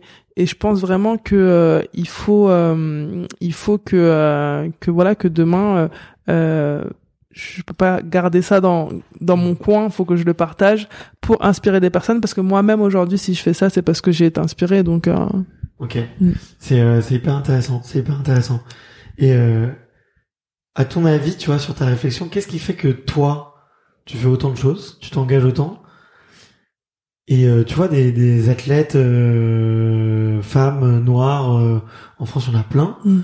Qu'est-ce qui fait que que toi tu t'engages et peut-être pas d'autres, tu vois, ou chacun peut trouver une cause, tu vois. Mm. Moi, moi, des fois, je dis en rigolant, et faut, faut vraiment, c'est vraiment avec du second je dis, moi, je peux défendre la cause des roues. Parce que j'en ai souffert à l'école. j'étais genre, mais vraiment, vraiment, tu vois, j'étais, euh, j'étais le roux à lunettes, tout petit en plus. euh, j'ai, bon bref, c'était, c'était mon, mon, mon, mon enfance, mais Mm. donc on peut tous trouver un truc. Qu'est-ce qui fait que toi, c'est quoi le- la flamme sacrée à l'intérieur de toi? Qu'est-ce qui a fait que t'as passé ce cap-là? Ben moi ce qui a fait que j'ai passé ce cap là c'est que finalement euh, when it comes to your finances, you think you've done it all. You've saved, you've researched, and you've invested all that you can. Now it's time to take those investments to the next level by using the brand behind every great investor, Yahoo Finance. As America's number one finance destination, Yahoo Finance has everything you need whether you're a seasoned trader or just dipping your toes into the market. Join the millions of investors who trust Yahoo Finance to guide them on their financial journey. For comprehensive financial news and analysis, visit yahoofinance.com, the number one financial destination, yahoofinance.com. la réalité des personnes euh, oppressées, est trop proche de moi en fait. Euh, j'ai grandi comme je disais à la Courneuve. Euh, ben, je sais pas si tu connais un petit peu, mais voilà, moi pour moi, euh, on est des citoyens du monde en fait. On est français, on est des citoyens du monde parce que tel, tellement la, la, la, mixité elle est forte. Donc finalement c'est une richesse pour moi et, et du coup euh, je pense, euh, je pas, pas je pense, je je je, je fais, euh, j'ai beau être sportif, j'ai beau avoir un statut euh, autre, euh, enfin dans le monde du sport, mais je fais partie de la minorité et, et pour moi c'est important de la représenter. Donc c'était, ça s'est fait vraiment naturellement. Après, tu parlais des sportifs qui le font pas forcément. Euh, je pense qu'il y en a de plus en plus quand même, mais euh, oui, effectivement, ben, ce serait bien qu'il y en ait plus. Euh, après, encore une fois, ben, chacun son timing. Euh, chacun sa façon de faire. Peut-être que moi, ça va être via des événements, ça, ça va être via des prises de parole. Euh, peut-être que d'autres personnes, d'autres euh, d'autres personnes, ça va être de façon un peu plus privée. Euh, mais mais je pense que euh, je pense que chacun son timing, mais je pense que c'est important de le faire. Et moi, clairement, euh, quand je fais tout ça, c'est vraiment avec l'idée, ben, selon laquelle, je sais pas, dans quelques années, j'espère, ce sera quelque chose qui sera devenu normal. Alors à mon échelle, bien sûr, mais mais je pense que vraiment, je, je veux pas être dans le jugement. Je pense que c'est quelque chose qui prend du temps. Euh, moi, à l'époque, euh, si j'avais pas été aux États-Unis, peut-être que je serais toujours en train de me demander est-ce qu'il faut que je parle, est-ce qu'il faut pas que je mmh. parle, tu vois. Euh, chez chaque personne, il va y avoir un déclic euh, différent. Mais je pense que c'est important que ce déclic, euh, il, il, il, voit le jour, ouais. Et j'ai une question qui me démange, tu vois, que j'avais posé aussi, que j'avais posé à d'autres athlètes, tu vois, et c'est euh, bah, comme je te le disais, euh, moi je suis un, je suis un petit rouquin, euh, voilà, aux yeux bleus. je suis un garçon. je suis assez privilégié. j'ai eu cette éducation bah, de petit garçon qu'on encourage, qu'on essaye de viriliser au maximum aussi. bon, j'ai eu la chance, tu vois, de quand même être dans un environnement scolaire où il y avait beaucoup de mixité euh, sociale, ethnique, religieuse. Mhm. Donc, euh, en tout cas au début, mhm. et ce qui m'a permis, tu vois, de, de me construire et, de d'être sensible à ces sujets-là. Mhm. Mais là, j'ai un peu cette crise, tu vois, de, la trentaine passée, de me dire, bah, jusqu'à présent, j'ai pas fait grand-chose. Ouais. Tu vois. Euh, et du coup, une question que j'ai envie de te poser, c'est qu'est-ce que tu recommandes euh, un garçon comme moi, euh, sans forcément, tu vois, euh, peut-être se surengager, parce que effectivement, on, on, on, tu vois, on peut-être pas les mieux placés, ou en tout cas, c'est peut-être pas certains combats, peut-être qu'on peut difficilement les incarner. Mm-hmm. On peut les vivre, les comprendre, mais peut-être pas les incarner. Mm-hmm. qu'est-ce que tu me recommanderais de faire, tu vois? Qu'est-ce que tu, qu'est-ce que tu qu'est-ce qui te semble qu'est-ce qui te semblerait louable mhm. de de la part d'un garçon comme moi tu vois qui vient me voir un peu candide euh, qui te dit bah qu'est-ce que je peux faire? Ben moi je pense que euh, c'est une super question parce que euh, je pense qu'effectivement souvent euh, lorsqu'on n'est pas issu de la minorité quand on parle de sexisme quand on n'est pas une femme ou quand on parle de racisme qu'on n'est pas issu de la, minorité euh, noire, arabe, euh, asiatique, indien, euh, on a l'impression que notre parole elle est pas légitime ou que finalement ben on peut pas tellement agir sur le, le problème. Moi je pense que c'est pas du tout le cas. Tu vois j'ai fait un, un podcast euh, euh, ben, quelques temps après la, la mort de de George Floyd. Euh, je pense que c'est un épisode euh, très malheureux, euh, mais euh, c'est vrai que la réalité c'est que ça a éveillé pas mal de conscience cet épisode. ça a éveillé pas mal de confiance en France notamment. On s'est rendu compte bah, qu'il y avait aussi des soucis à ce niveau-là quand on parle de violence policière, quand on parle de racisme. En France, ça, ça a fait écho un peu partout dans le monde. Et moi, quand j'ai créé ce podcast, et ben j'avais à cœur vraiment de pas interroger seulement euh, des athlètes euh, issus de la minorité. Je voulais que les athlètes prennent la parole parce que euh, j'en avais assez qu'on dise que les athlètes se foutent des problèmes de société, sont dans leur bulle, ça les intéresse pas. Donc je voulais interviewer des athlètes, leur donner la parole en tout cas, mais, mais, je voulais vraiment interroger des athlètes de tout horizon. Il y a, je pense à Mélina Robert Michon, je pense à, à Martin, à Martin Fourcade, euh, qui ont pris part à, à, ce à ce podcast. Et euh, pour moi c'était parce que finalement c'est important euh, je pense si on veut sensibiliser un maximum de personnes euh, que toutes toutes les que peu importe euh, ben, ta, ta ton, origine sociale, peu importe ta couleur de peau, tes origines, ta religion, ton genre, pour moi c'était important que tout le monde euh, s'exprime un petit peu sur la façon dont il ressent euh, mmh. euh, ce qui est en train de se passer, euh, ce qui se passe tout le temps au final. Euh, et je pense que c'est c'est à ce niveau-là en fait que peu importe, même si tu es blanc, blond, aux yeux bleus, finalement, le fait que toi tu parles de ce problème, le fait que tu le dénonces, mmh. tu vas peut-être ouvrir les yeux à des personnes qui finalement vont pas se sentir concernées ou euh, tout simplement euh, euh, vont même souvent trouver qu'il y a de l'exagération, il y a un phénomène de victimisation. Moi, c'est quelque chose qui me m'agace euh, lorsqu'on parle de victimisation de la part des personnes issues de la minorité. Et souvent, souvent ça vient ça vient de personnes qui qui vivent pas vraiment euh, ces ces formes de discrimination au quotidien. Et quoi la victimisation? ben en fait on, on reproche souvent aux personnes euh, par exemple euh, moi demain je vais te dire euh, euh, purée il y a encore eu un contrôle au faciès. ah, je, vais, je vais me dire bah, arrête de te plaindre ah, c'est pas toi ou ça arrive pas si souvent que ça, ça arrive pas autant que ça. C'est un peu ça et, et, et je trouve que bon c'est hyper déplacé. La victimisation c'est les gens qui vont reprocher euh, à certaines personnes de faire trop la victime. Ouais, en fait, ils, nous, ils, vont reprocher à, aux personnes euh, visées par les discriminations de se victimiser, en fait. et, et c'est un peu ça. Donc ça, c'est s'il y a un truc à pas faire, clairement, c'est ça. mais mais au-delà de ça, moi, je pense que vraiment, euh, toi, tu me dis blond aux yeux bleus, blanc.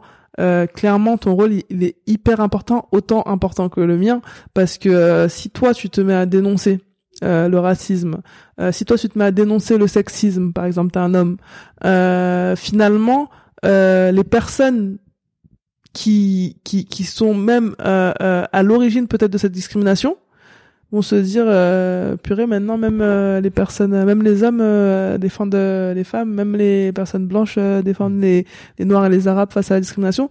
Et, et ça va les amener à ça va les, ça, ça les touchait peut-être pas du tout au départ. Ils étaient pas forcément pour mais ils étaient ils se sentaient pas ils, ils, ils, trouvaient pas de raison d'être engagés dans ce combat. Mmh. et peut-être ils se diront en fait ça va passer par nous aussi. Donc pour moi ça vient de là l'importance.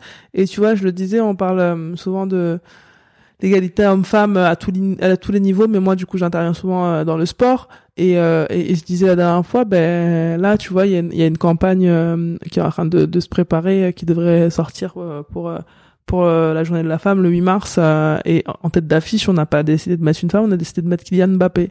Et, et, et, au final ben je pense que la communauté de de Kylian Mbappé, le simple fait que leur idole s'intéresse à la cause des femmes, eux-mêmes ils vont commencer à s'y intéresser en fait.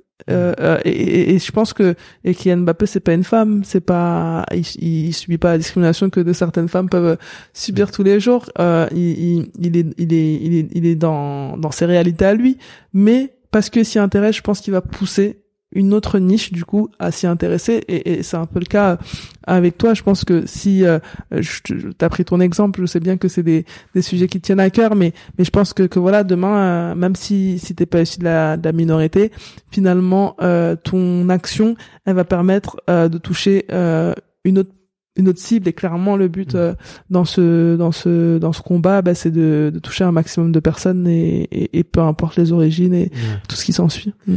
mais c'est tu vois c'est alors c'est peut-être un peu trop euh, philosophique ou spirituel ce que je vais dire mais en mm. fait ce qui est dur c'est que moi tu l'as t'as dit tout à l'heure euh, ce mot citoyen du monde. Et moi je me sens vraiment citoyen du monde.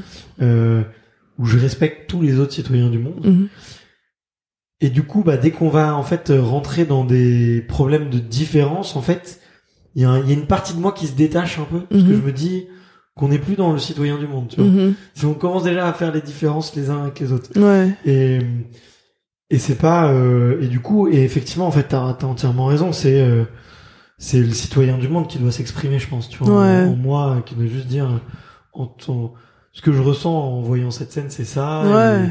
Mais en plus, on en, on en, euh, on en plein dedans en plus parce que tu vois, euh, moi je suis complètement attristé, peiné de voir ce qui se passe en Ukraine. Et aujourd'hui, euh, euh on, on, on, prend position pour l'Ukraine parce que finalement, ils sont en train de se faire, euh, de se faire. Euh, enfin, c'est pas, c'est pas humain ce qui, ce qui arrive en Ukraine, quoi. C'est, c'est atroce et, et, et, finalement, c'est un peu parce que nous, on est pour la paix, parce qu'on est pour, ben, on n'est pas pour, on n'est pas pour pour les des, des, familles déchirées, des gens euh, tués, euh, des gens assassinés, c'est parce qu'on on, défend toutes ces valeurs que finalement on, on se place derrière euh, l'Ukraine, qu'on les soutient, tu vois. Et, et, et, je pense que que c'est tout simplement ça. Alors bien sûr à nous dire à une, à une échelle dif- différente, euh, parce qu'on parle aujourd'hui de de vie humaine enlevée, mais quand on dénonce, euh, je sais pas moi, les violences policières, les, les crimes racistes, et ben c'est aussi des vies enlevées. Et, et, et finalement, euh, je pense que c'est c'est ça être, euh, être citoyen du monde, c'est lutter pour que ce genre de choses n'arrive pas en fait. Ouais, ouais, exactement. Que- Quelle qu'elle soit, euh, Mm. effectivement, défendre, défendre la paix avant tout. Mm, c'est ça. Mais euh, mais c'est vrai, c'est vrai. Et puis là, je, je lisais des, tu vois, en- dans, dans le train, je lisais aussi, euh, tu vois, des, j'étais un peu sur Twitter. Alors Twitter, faut faire attention. Ouais.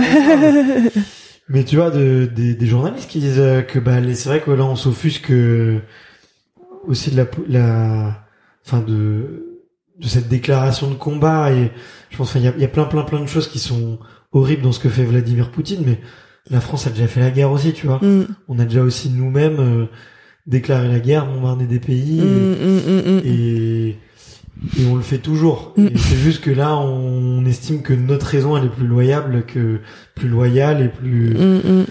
Mais euh, mais voilà, il faut aussi euh, savoir prendre du recul sur soi, C'est clair, c'est clair. sur ce qu'on fait, sur ce qu'on Mm, fait nous. Quoi. mm, mm. Euh, hyper intéressant, hyper intéressant. Euh, du coup, je sais plus trop où, où j'en étais. est-ce que je voulais, euh, est-ce que je voulais, euh, où est-ce que je voulais qu'on aille? Mais euh, c'est quoi le, le truc qu'on me dit qui, qui t'énerve le plus? Le truc qu'on me dit, Qui t'énerve le plus? Quand on parle d'en- d'engagement, quand on parle de. je pense que ce qui ce qui m'énerve le plus, alors j'ai jamais, je suis jamais tombée sur quelqu'un qui a osé me dire ça, mais je vois que ça arrive, notamment sur les réseaux sociaux. Euh, on y trouve tout et n'importe quoi, et, et je te parlais du, phénomène de victimisation. Et quand on dénonce euh, un petit peu ce qui se passe, qui sont des réalités qui sont chiffrées quand même, tu vois, quand Mm. on parle euh, de l'accès euh, au logement, de l'accès à l'emploi, c'est quand même des du, du nombre de contrôles aux faciès euh, euh, euh, faits sur Mm. les personnes issues de la minorité visible. Euh, c'est quand même des, des données qui sont chiffrées et, et moi ce qui m'agace c'est quand je vois des personnes qui arrivent à te dire que finalement ben c'est dans ta tête c'est pas si important que ça. Euh, ou bien que finalement ben euh, même si c'est vrai euh, euh, tu même si c'est vrai tu en fais tout un plat c'est pas si grave que ça. Euh, moi à moi ce qu'on m'a dit qui m'a le plus agacé ça me revient là quand quand je parle de tout ça. Euh, une fois je crois que je parlais de l'esclavage ça remonte hein. Je parlais de l'esclavage euh, à table je crois euh, avec mon équipe ça fait quelques années j'étais pas encore à Montpellier mais je parlais de l'esclavage et il y a quelqu'un qui a osé me dire euh, non mais ça va toi tu l'as pas subi l'esclavage Mhm. et je me suis dit mais en fait euh, l'héritage, tu connais, euh, tu penses que finalement, du coup, ce qui se passe aujourd'hui, c'est un hasard. euh, et et c'est vrai que que ouais, ça m'avait marqué. Bon, après, dans ces moments-là, t'en veux pas à la personne parce que c'est souvent euh, tout simplement. Mais euh, je me suis dit effectivement, oui, si c'est un schéma de pensée de se dire que bah, que l'esclavage, euh, la colonisation, c'est ancien et que du coup finalement tout ça, ça a disparu. Effectivement, ben en ayant ce schéma de pensée, c'est difficile de de de- d'y comprendre quelque chose. Donc euh, voilà, dans ce, dans ce genre de moment-là, plutôt que d'être dans la confrontation, et ben en tout cas moi j'essaie d'être dans ben, dans la discussion, dans l'enseignement, euh, mais mais voilà, des fois je tombe sur des gens aussi euh, à qui ça intéresse pas forcément d'être euh, d'être un petit peu enseigné sur le sujet. Et euh, voilà c'est mais moi c'est ça m'avait marqué à la fois on m'avait dit euh, bah, toi tu l'as pas vécu l'esclavage. Euh, non, mais c'est, c'est, sûr que c'est, c'est- enfin, c'est, hyper maladroit de dire ça. Et, Mhm. euh, et puis bon, je, j'étais pas là, euh, je connais pas le contexte, mais Mm, mm. compte pas sur moi pour dire ça.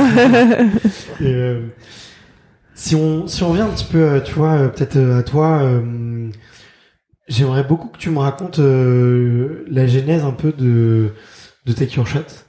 Euh, alors pour, dis-moi, alors, je le résume et tu me corriges.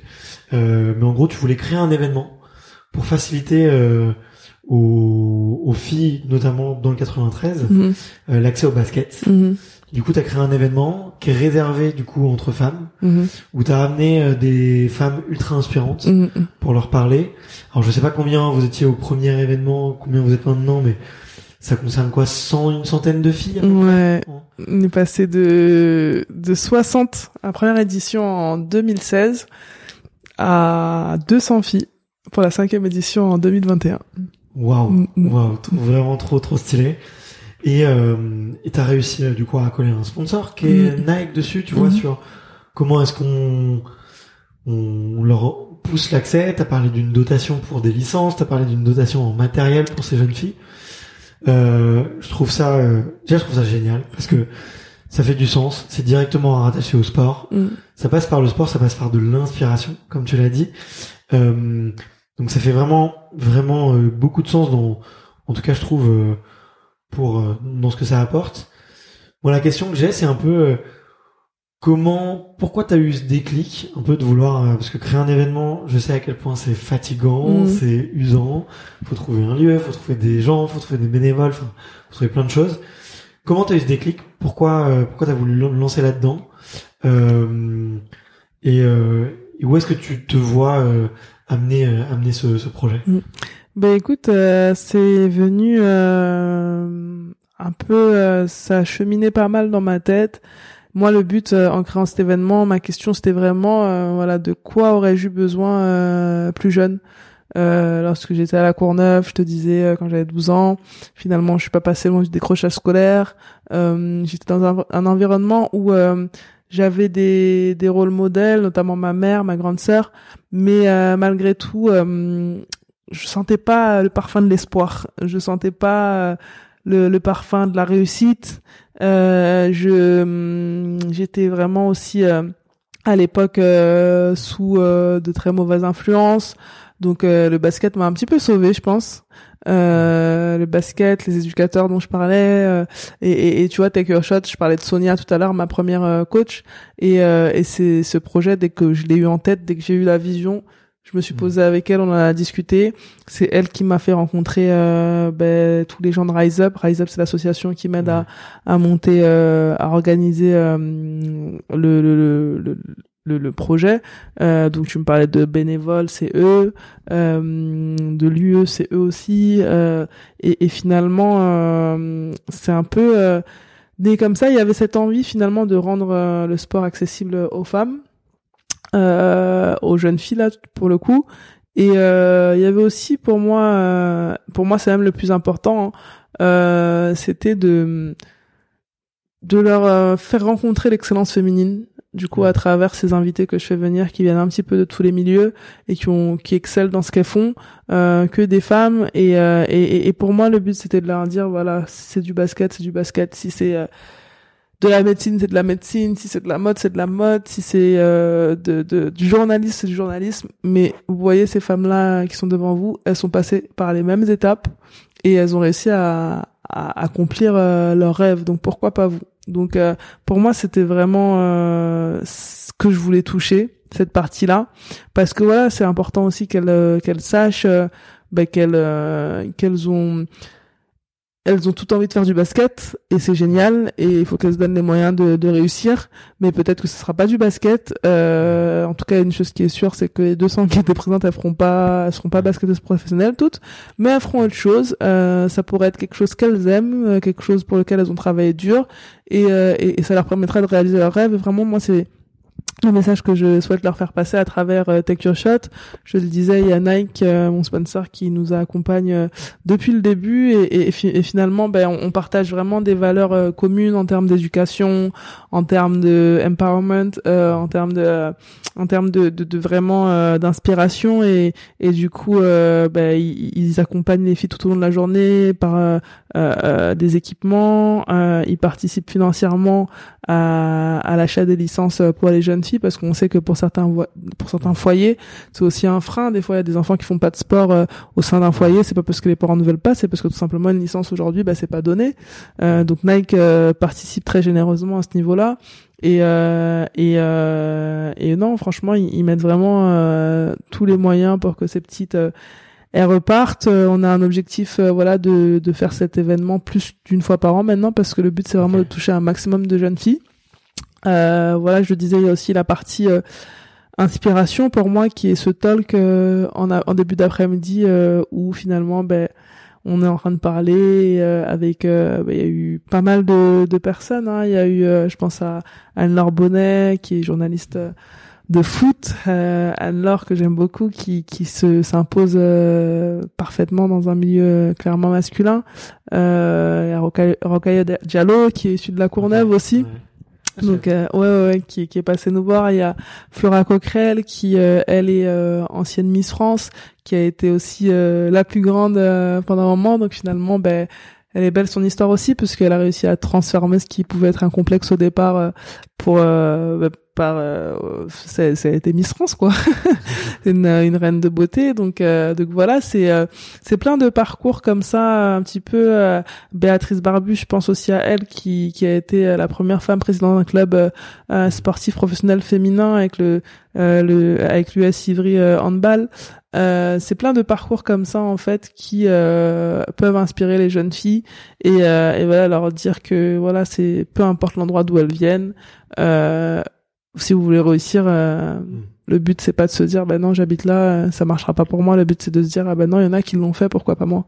Ouais c'est c'est c'est possible ouais. tout est possible ouais. mais écoute franchement je trouve ça trop bien parce que tu vois même à l'ère d'internet où moi, une fois, tu vois, j'ai eu une conversation avec des amis en leur disant, euh, et je, je, pense, je pense toujours, tu vois, mais je leur disais, aujourd'hui, avec l'ère d'Internet, le savoir, il est accessible à tous. Mm.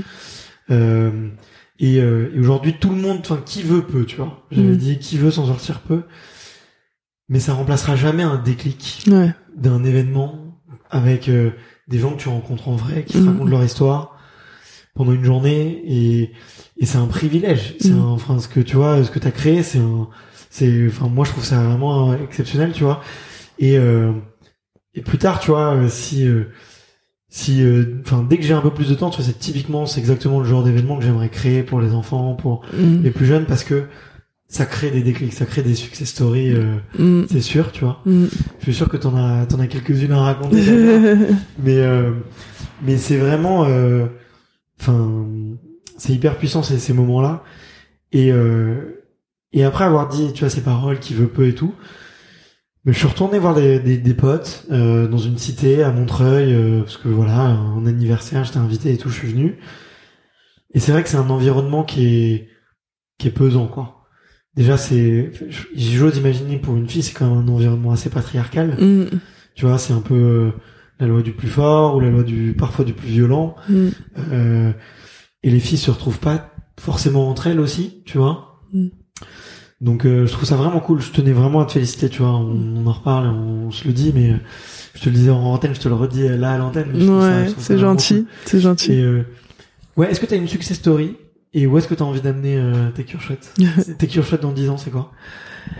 Take Your Shot euh, dans 10 ans, euh, ben, honnêtement, j'espère euh, que Take Your Shot dans 10 ans, c'est certaines de nos participantes qui reviendront me voir. Là, tu vois, il y en a certaines euh, qui viennent me voir en me disant j'ai eu mon bac, j'ai eu mon bac avec mention, Take Your Shot, ça m'a vraiment plu ou c'est que jusqu'à 15 ans, est-ce que tu veux pas faire plus longtemps C'est les retours que j'ai un petit peu. Ben, dans le 10 ans, c'est c'est ce même genre de retour de, de jeunes femmes qui sont rentrées dans la vie active, qui se sont pas fixés de barrière. Vraiment c'est vraiment moi mon, entre 11 et 15 ans.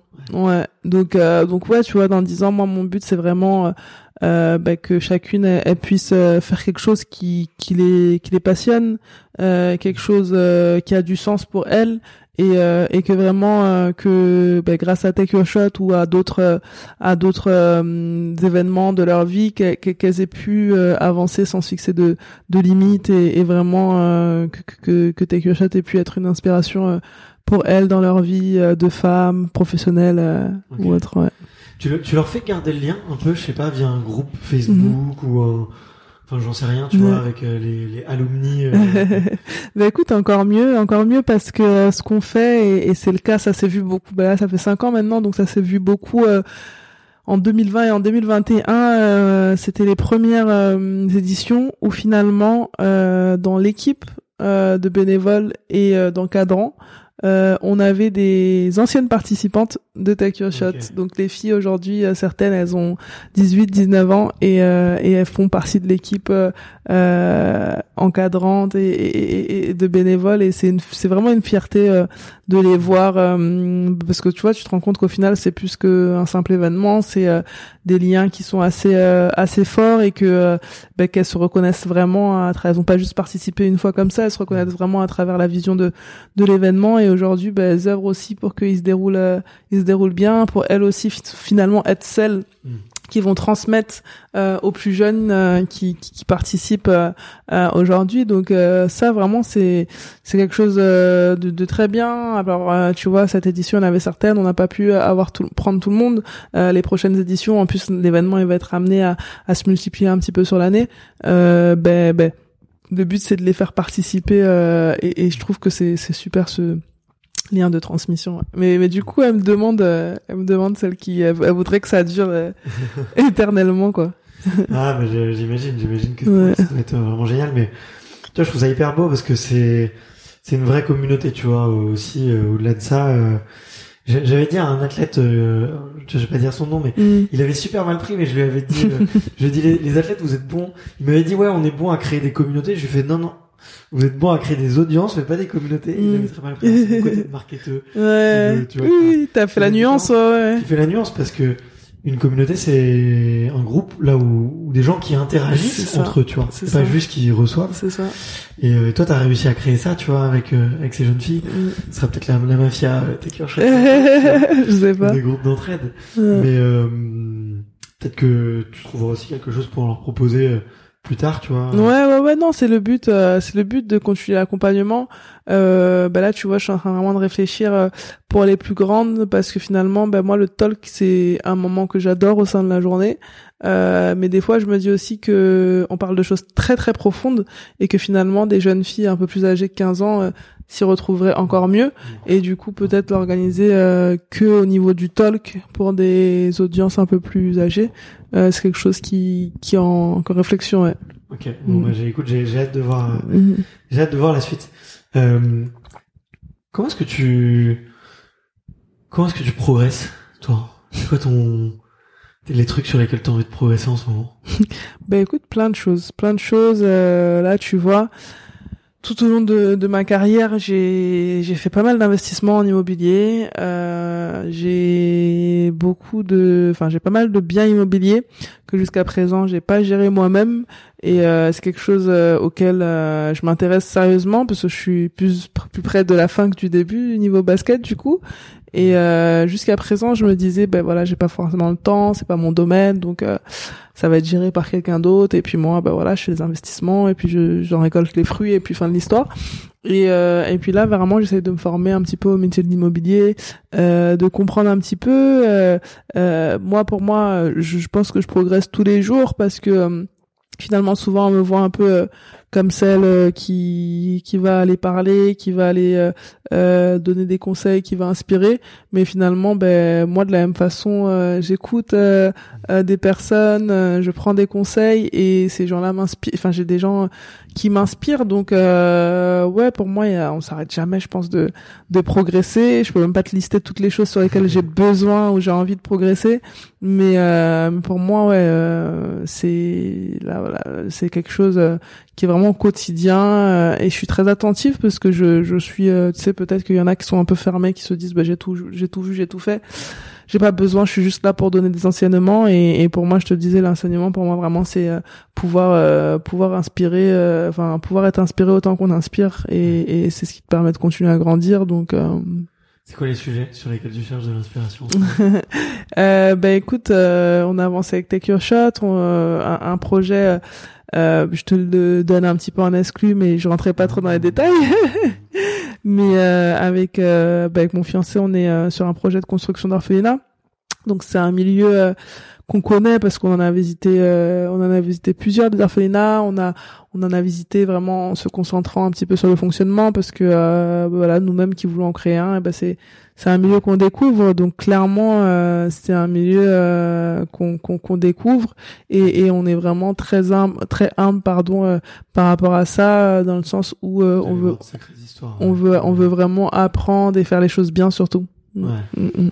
ouais ouais c'est important tu vois mm, mais euh, écoute, très chouette et merci mm. de, de, partager l'info. Mm. Euh, et, euh, et toi, spirituellement, là, en ce moment, c'est quoi les tes combats intérieurs, tes, tes axes de réflexion Mais c'est marrant que je me parle du spirituel parce que c'est quelque chose euh, qui m'accompagne vraiment euh, à chaque seconde. Euh, voilà, je suis je suis croyante, je suis chrétienne et et pour moi c'est vraiment ma meilleure rencontre, c'est celle avec Dieu en fait. Donc c'est quelque chose qui, qui m'anime, c'est euh, quelque chose, euh, ouais, c'est c'est c'est vraiment ça fait partie de moi.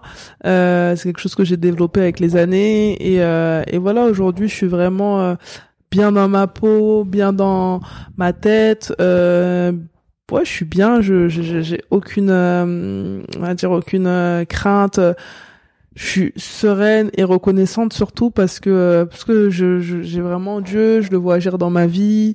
Tout à l'heure, tu me disais euh, en regardant ton parcours, je me suis dit euh, que euh, ben, finalement euh, tout s'était toujours toujours bien passé pour toi et tout. Au début. ouais, mais tu vois, ben c'est vrai que moi en fait je suis reconnaissante pour ça parce que euh, effectivement j'ai emprunté des chemins, je me suis fixé des, des objectifs que j'ai atteints et, euh, et finalement je sais que tout ça ça s'est pas fait par hasard. Je sais que qu'il y a il y a une force derrière et et pour moi c'est la force euh, divine qui qui m'a permis de faire tout ça et tu vois derrière j'ai rencontré des moments difficiles parce que finalement, ben, quand on parle de Dieu, euh, on, on dit pas que connaître euh, Dieu, c'est ne pas avoir de soucis. J'ai rencontré des des blessures à répétition, plutôt assez graves. Euh, mais euh, malgré tout ça, et je pense vraiment très sincèrement parce que parce que ben, spirituellement, je suis bien, euh, euh, je suis en accord avec moi-même, et ben euh, c'est des choses que j'ai vécues vraiment plutôt plutôt bien, plutôt bien. tu vois, je me voyais arrêter le basket à, juste avant les JO de 2016 où je me fais le croisé. C'était le deuxième. Et finalement, à ce moment-là, ben, franchement, je, je vois pas, je trouve pas le sens de continuer. Et, et, finalement, je m'accroche et c'est, je te dis, c'est cette force euh, divine qui mm. qui me pousse à m'accrocher, qui me pousse à voir le bon côté des choses. C'est aussi cette année-là que finalement, je peux enfin euh, créer avec euh, avec toutes les personnes qui m'entourent Take Your Shot. donc voilà, quand on sait ce que ça représente pour moi aujourd'hui, ben c'est c'est c'est c'est c'est vraiment pour moi quelque chose qui était essentiel à à réaliser. Donc, euh, donc non, moi spirituellement, si c'est c'est c'est vraiment euh, j'ai j'ai ma paix. écoute, c'est non, écoute, c'est c'est cool d'avoir la paix intérieure. Mm. Tu vois, c'est un long chemin, je trouve. Ouais, ouais. C'est un cheminement, ouais. C'est un cheminement et ça prend du temps et et euh, et c'est beau. Et je mm. savais pas, je savais pas du tout ça de toi, tu vois. Ouais, mais je suis contente que tu m'en parles. C'est vrai que on n'en parle pas assez parce que oui, on est dans une société où finalement parler euh, de la religion, de la foi, c'est c'est tabou. Mais euh, voilà, moi je sais que je le fais euh, mm. sans problème. Au contraire, ça m'apporte tellement en fait que je me dis ce serait dommage de pas en parler parce que ça peut apporter à quelqu'un d'autre. ouais, non, mais c'est beau, je trouve t'en parler. tu vois, de toute l'interview, il y a eu plein de moments où où tu m'as fait vibrer, tu vois, mais à ce moment-là, je sentais que que qu'il y avait quelque chose en toi, tu vois. Il y avait, un, petit, son dans la voix qui qui annonçait que c'était sincère, ouais. sincère, authentique. Comment est-ce que tu te vois dans 10 ans? Eh ben écoute, euh, bonne question. Euh, je me projette pas tellement euh, aussi loin parce que je fais, je prends les choses vraiment par étapes. Là, je te parlais du projet d'orphelinat, qui est quelque chose qui va nous prendre pas mal de temps. On espère euh, euh un, un, début euh, début 2025, donc on est qu'à trois ans, tu vois. Je me suis pas projeté vraiment aussi loin, mais bon, dans dix ans, voilà, j'espère euh, que j'aurai une belle vie de, de famille, que je ferai quelque chose que j'aime, euh, que je continuerai à investir parce que clairement pour moi c'est une voie euh, que j'ai envie de continuer de, de suivre euh, en dehors du, du basket. et puis surtout, non, j'ai pas de plan sur la comète, mais surtout en santé, par la grâce de Dieu et, et vraiment en, en paix et, et heureuse avec mes proches. Ok. Mm. Mais ouais, la paix c'est bien. Mm. Si tu pouvais euh, écrire euh, sur un grand tableau que la terre entière verrait, mm. et tu on te file on donne un crayon et tu peux écrire une phrase, mm-hmm. qu'est-ce que tu écrirais dessus? Ça peut être ton mantra, ça peut être euh, un message que tu as envie de faire passer. ce serait sûrement un, verset biblique. Ok. Ouais. je puis je puis tout par Jésus qui me qui me fortifie. D'accord. Mm. Je puis tout par En fait, euh, pour moi, euh, pour moi, c'est vraiment euh, une façon de dire en gros, voilà, tout ce qui nous paraît impossible, tout ce qui nous paraît lointain, et ben si, en fait, c'est possible. Donc c'est peut-être pour moi, ouais, celui qui engloberait un peu plus cette cette vision. Ok. Mm, mm. S'il y avait une, une, petite fille qui venait te voir euh, qui te dirait euh, Diandra, Diandra, comment est-ce qu'on devient euh, une superstar du basket? Qu'est-ce que tu lui dirais?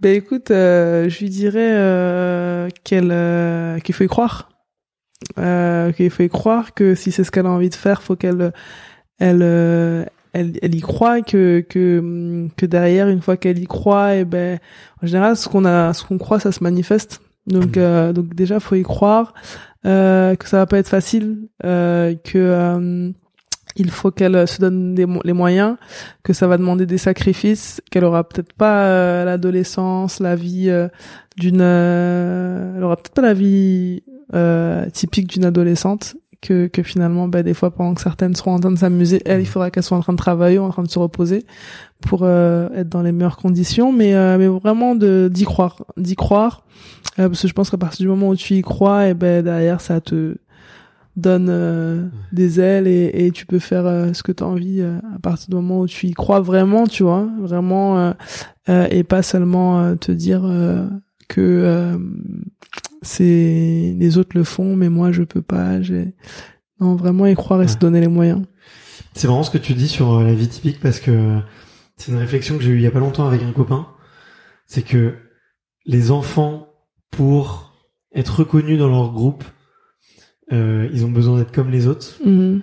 Et nous, les adultes, on aime, enfin, les gens qui réussissent sont atypiques, on les trouve atypiques, différents, tu vois. Mhm. Et c'est hyper dur pour un enfant de mhm. trouver cette différence parce qu'il a envie de rejoindre le groupe. Je sais pas si t'as déjà eu un peu cette réflexion-là, mais de quand t'es différent du groupe, les enfants, c'est plus dur. Oui, c'est vrai, c'est vrai, c'est vrai. Et nous, euh, adultes, mm. on est admirés par les gens qui font les choses différemment. Ouais. Par les gens qui ouais, c'est vrai. Je suis complètement d'accord avec toi. Des, des, nouveaux débats, tu vois. Ouais. Euh, et qui essayent des nouvelles choses. C'est euh, c'est euh, c'est quand ouais quand tu mûris que tu te rends compte que finalement bah, c'est beau la différence. Ouais, et et ouais non c'est sûr après ben c'est vrai que moi je l'ai peut-être un petit peu vécu euh, lorsque j'étais au pôle espoir parce qu'on était dans, on allait dans une école euh, tu vois à l'INSEP et tout ça on fait des cours aménagés euh, sur sur place au pôle espoir tu vas encore dans un établissement où du coup 98% des élèves sont non sportifs donc finalement ouais on pouvait être un peu montré du doigt et figure-toi que souvent c'était par les professeurs, donc des personnes euh, censées être plus matures. Et, euh, et on était un peu montré du doigt, on s'attendait euh, à ce qu'on n'ait pas de bonnes notes parce qu'on on était sportifs. Souvent en France, malheureusement, sportifs euh, dans beaucoup de égal cancre, quoi. Hein, J'ai envie de dire pour être cru. non mais c'est vrai, c'est vrai. J'ai connu aussi. Enfin, les enfants en sport-études, en horaire aménagé et tout, c'est toujours, c'est normal s'ils ont des mauvaises notes. C'est ça. Et, ça doit être même plus, plus difficile euh, euh, pour peut-être des sports individuels, parce que moi, tu vois, pour le coup, le fait d'être en équipe et de pas être la seule, du coup, à être différente, je pense que finalement, ben, ça aide. Et puis tu te dis que euh, t'es pas, t'es pas, t'es pas différent. Euh, on est plusieurs à faire ça. Euh, peut-être que finalement, si tu te retrouves dans une classe euh, dans, dans, un sport, dans une classe où t'es la seule sportive, bah, peut-être que c'est plus difficile à, à, assumer, à accepter les remarques et tout ça. Mais c'est vrai que oui, c'est vrai que oui, à ce côté-là aussi à prendre en compte, parce que oui, parce que au-delà des choses que tu as envie de faire et que tu ne peux pas faire, il y a aussi le regard des gens sur toi qui est qui est pas le même. Ouais, c'est mm. clair, c'est clair. Euh, L'avant-dernière question, c'est de mm. savoir euh, si est-ce qu'il y a un livre ou un film que tu recommandes à beaucoup de gens tellement tu les tellement tu aimé. euh, alors euh, un livre ou un film? Je suis en train de réfléchir. Euh, un livre. le droit de me dire la Bible. ça peut. ouais, la Bible, c'est mon livre euh, quotidien. Tu le lis, tu le relis, tu tu lis des passages, tu médites. Mais après, euh, non, non. Après, euh, j'ai. Je prends un, je vais prendre un livre, un livre récent, pardon. J'ai j'ai lu, je crois l'année dernière, le livre de de Michelle Obama. Mhm de venir et euh, j'ai trouvé euh, ce livre très très inspirant. Euh, j'ai trouvé que finalement on en, sait, on en savait peu sur elle, on voyait Barack Obama surtout, mais euh, finalement ben, en coulisses on se rend compte que voilà que l'expression derrière un grand homme il y a une grande femme ou vice versa d'ailleurs. Elle elle est hyper elle est hyper vraie. Et, et cette femme ben voilà dans les États-Unis qu'on connaît réussir à à, à voilà avoir euh, ce, ce standing là notamment scolairement euh, pour une femme noire ben c'est vraiment mais vraiment une, une inspiration pour moi Michelle Obama. Et j'admirais déjà ce qu'elle faisait en tant que, que première dame euh, parce que je trouvais qu'elle était très très active sur euh, les causes sociales humaines mais voilà de voir un petit peu son parcours plus en détail ça m'a okay. Mm. j'ai l'impression qu'elle devient plus active elle maintenant ouais et que lui, est un peu plus en retrait, chacun son tour.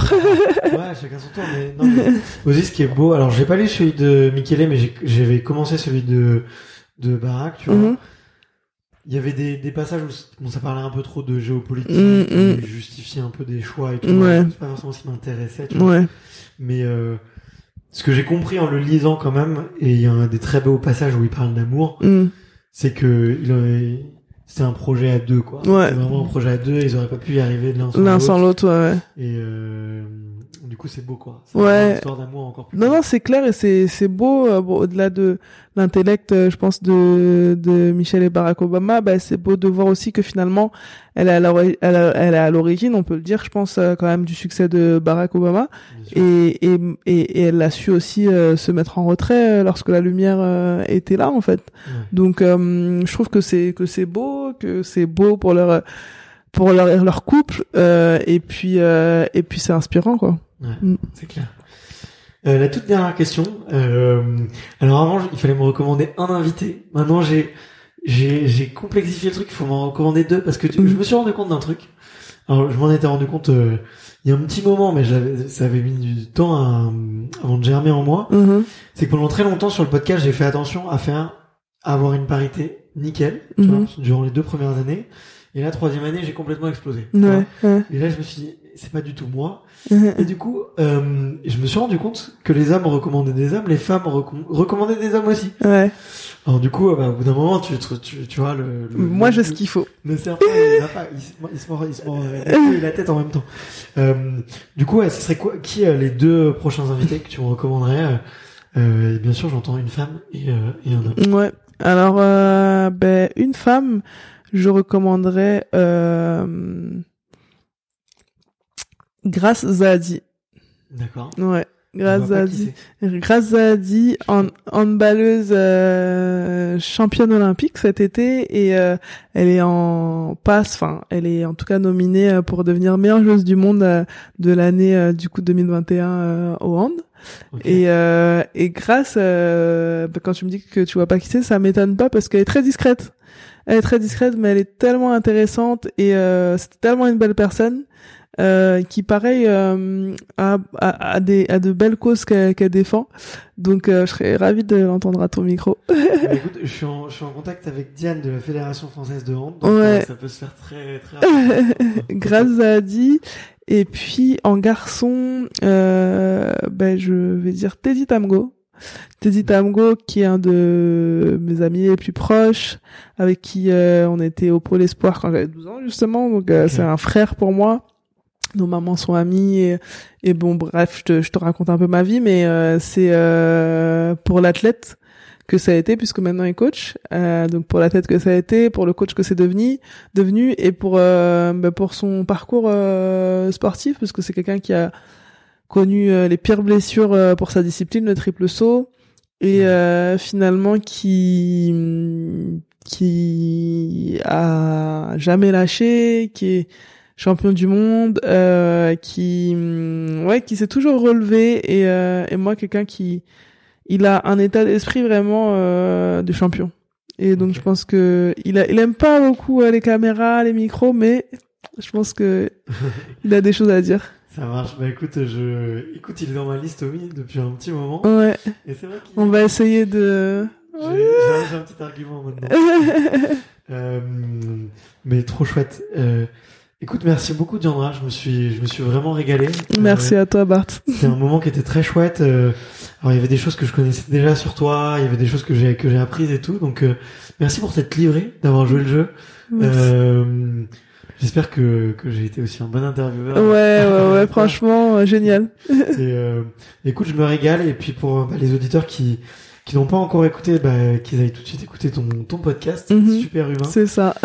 Là, je peux que cautionner le nom. euh, mais aussi tout ce que tu fais à côté et euh, de te suivre un petit peu sur les réseaux pour pour prendre un shot d'inspiration et de et de d'ouverture d'esprit, on dira. C'est gentil, Merci beaucoup. Merci à toi Bart et encore bravo pour tout ce que tu fais et on va continuer de suivre ça de, de très près. Je fais pas grand chose, hein. tu sais, moi je prends ah. je, non, c'est pas si c'est pas si simple que ça en fait. ouais, merci beaucoup. Merci à toi. Salut. Merci d'avoir écouté cet épisode jusqu'au bout. Si vous êtes encore là, c'est sûrement que l'épisode vous a plu, donc n'hésitez pas à le faire savoir autour de vous et à vous abonner pour ne louper aucun épisode. J'ai mis tous les liens dans la description, donc n'hésitez pas à y jeter un coup d'œil. Et sinon, moi je vous dis à la semaine prochaine pour une prochaine interview. Ciao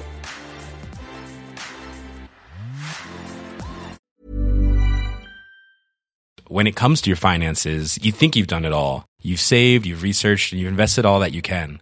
Now it's time to take those investments to the next level by using the brand behind every great investor, Yahoo Finance. As America's number one finance destination, Yahoo Finance has everything you need, whether you're a seasoned trader or just dipping your toes into the market. Join the millions of investors who trust Yahoo Finance to guide them on their financial journey. For comprehensive financial news and analysis, visit yahoofinance.com, the number one financial destination, yahoofinance.com.